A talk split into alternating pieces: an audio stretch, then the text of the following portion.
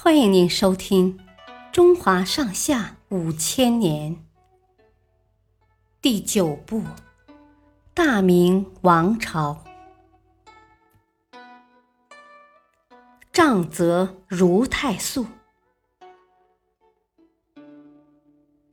明太祖是一位非常勤勉的皇帝，据统计，他平均每天要批阅两百多道奏折。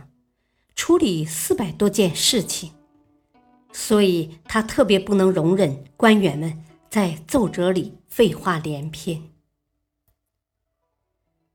这天，一个叫如太素的大臣递上来一道长达一万七千字的奏折。这份奏折念了好长时间，才念了六千多个字，可还没切入正题，都是些陈长的空话。套话，明太祖的脸色越来越难看。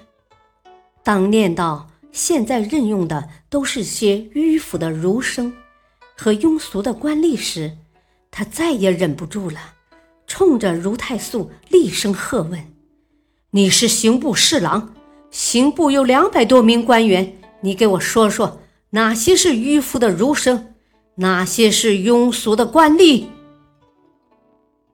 如太素吭哧了好一会儿，才说：“嗯，臣也不认识所有的刑部官员。”明太祖怒了：“好啊，你连人都不认识，怎么知道全是些腐儒和俗吏？”几个幸灾乐祸的大臣趁机进言：“如太素这分明是在污蔑朝政。”诽谤皇上应该治罪。这番话就如同火上浇油。明太祖听后大发雷霆，当场下令说：“来人，给我重打二十大板！”这一顿板子打得如太素皮开肉绽，叫苦连天。到了晚上，明太祖消了怒气，耐着性子。把那道奏折取来细看了一遍，一直到一万六千字以后，才看到正题，发现其中提到的四件事都可以采纳。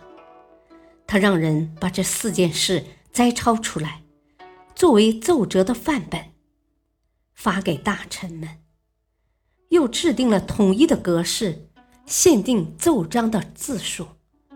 从这以后。大臣们写奏折时都是有事说事，再也不敢说一大堆空话了。感谢收听，下期继续播讲第九部《大明王朝》，敬请收听，再会。